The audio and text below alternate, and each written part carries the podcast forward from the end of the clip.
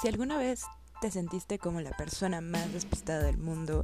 perdiendo celular, cartera o teniendo accidentes inusuales día a día, olvidar todo el tiempo pendientes o tareas, dejar prendida la plancha y llegar a casa y encontrar tus cobijas quemadas, o estar en clase o trabajando y no saber si apagaste la estufa, tal vez sea algo más que pura mala suerte. Hola, ¿qué tal? Soy María Caníbal y he decidido hacer este podcast a partir de mi diagnóstico de TDA en adulto, esperando que mi experiencia personal ayude a demás personas a sentirse pleno dentro de esta condición neurodivergente.